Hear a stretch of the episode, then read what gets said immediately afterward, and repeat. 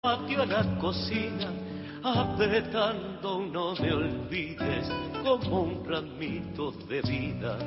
8.36. No me olvides. Buen horario para escuchar No me olvides. la columna de Gustavo Campana. No me olvides. Con la flor de no me olvides, no olvidando esperaré. No me olvides, es la flor del que se fue. No me olvides, no me olvides, no me olvides. Volveremos otra vez.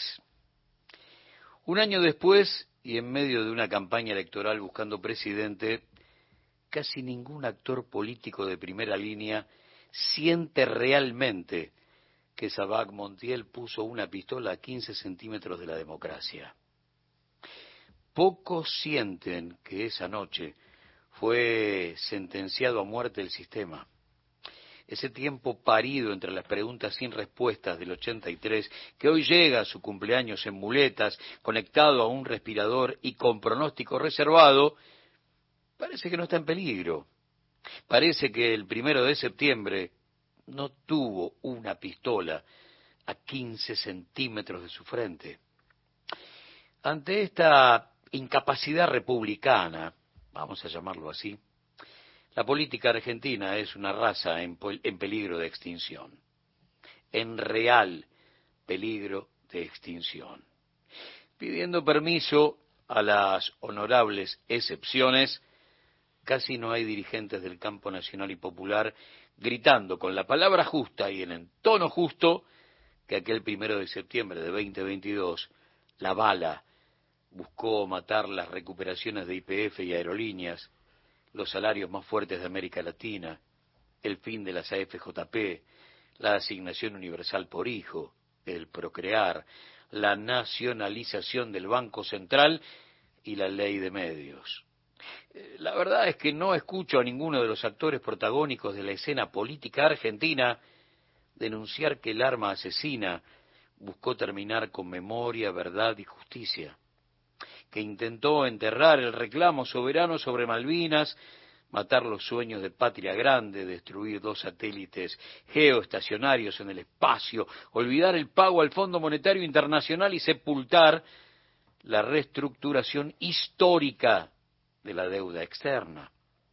La versa de Sabac Montiel intentó volver a colgar los cuadros, buscó recuperar la ESMA para los represores, terminar con las paritarias, desaparecer cada una de las miserias de papel prensa, reflotar el ALCA, terminar con matrimonio igualitario y negar el derecho a la identidad de género.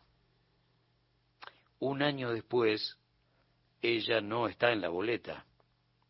Un año después volvieron a bombardear la plaza, volvieron a fusilar, volvieron a escribir el decreto 4161, volvió la proscripción, aquella que en su momento fue de casi dos décadas.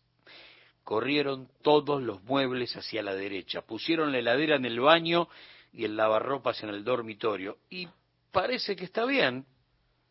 Todo el mundo lo naturaliza, a nadie le jode. Y todo sigue. Un año después, un año después, ganó las PASO un tipo que recibe órdenes políticas y económicas de un perro muerto en sesiones de espiritismo, que encanta prometiendo el fin de la educación y la salud pública, que dice que un riñón es una oportunidad de negocios, que Francisco es el representante del diablo en la tierra, que juró terminar con la justicia social y que niega un derecho por cada necesidad. Un año después, vandalizaron la democracia, la secuestraron, la desaparecieron, la torturaron. Un año después, una negacionista, una nostálgica de Videla que ahora aparece en los cuadernos de Checolás, sueña con ser vicepresidenta.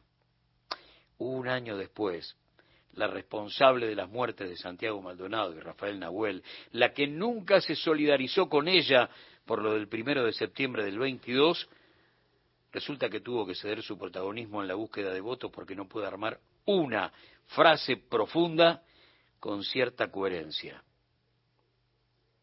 Y un año después, los sueños oficialistas se volvieron tan pragmáticos que solo se reconocen de a ratos. Pasó un año, ¿eh? Y todo esto sucede cuando ella no está. ¿Es cierto que fuimos del sueño a la pesadilla solo porque el poder real no aguantaba más? En parte, ¿eh?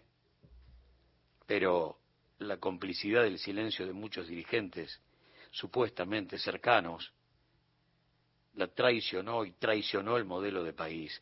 Miraron para otro lado, cada cual atendió su juego. Un par de líneas de congoja, eh, congoja plástica, ¿eh? Y aquí no pasó nada. Sobran mezquinos defendiendo su metro cuadrado. Buscan votos en TikTok y están convencidos que pueden salvarse solos sin saber nadar y en un mar repleto de, de tiburones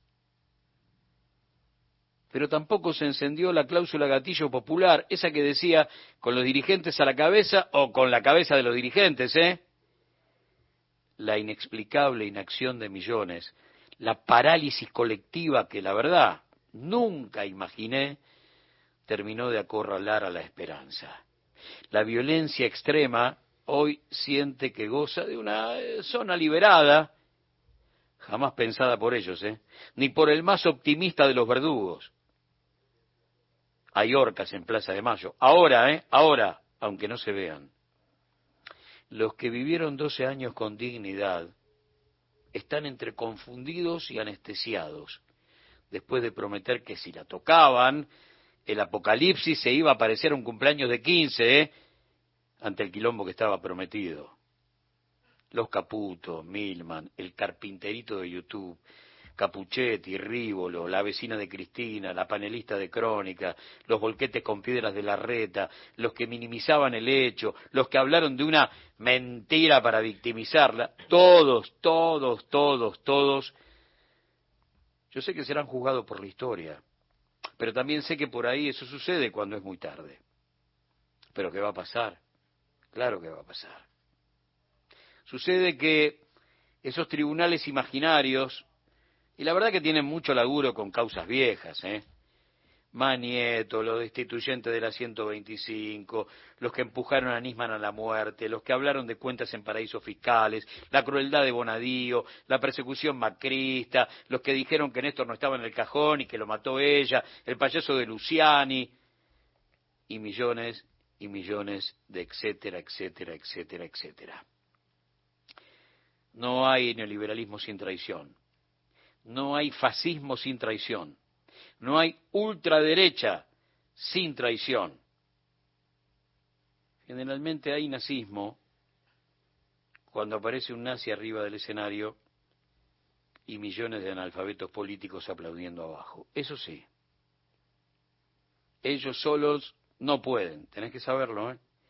salvo que algunos que se dicen nuestros estén siempre dispuestos a dar una manito hace un año empezaron a intentar sacarla de la historia. Yo, la verdad que a esta altura del partido sigo esperando por alguna noticia que más temprano que tarde la devuelva al escenario, porque se la necesita, porque es la voz de la pelea, porque le ladró al poder real más de una vez y cuando pudo hasta lo mordió. Eso se paga caro. Lo facturan, te esperan y te lo cobran en algún momento. Es cierto, nadie dijo nunca que esto era fácil. Entonces, asumió ella todos los riesgos, todos los costos, todos, ¿eh? Y estaría bueno dar una mano para que se divida el peso de la carga. Que seamos muchos, así esa pelea no solamente se gana, como tantas veces en la que el campo nacional y popular agarró de la solapa la utopía, la sentó de prepo y la convirtió en realidad, y si se pierde, eh, no se va a distribuir el, resultado entre millones de seres humanos. Y punto. Pero tranquilos. Como decía Paco Urondo, futuro y memoria se vengarán algún día.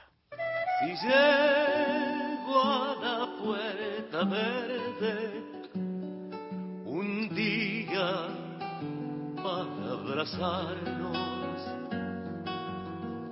Sabré del hondo misterio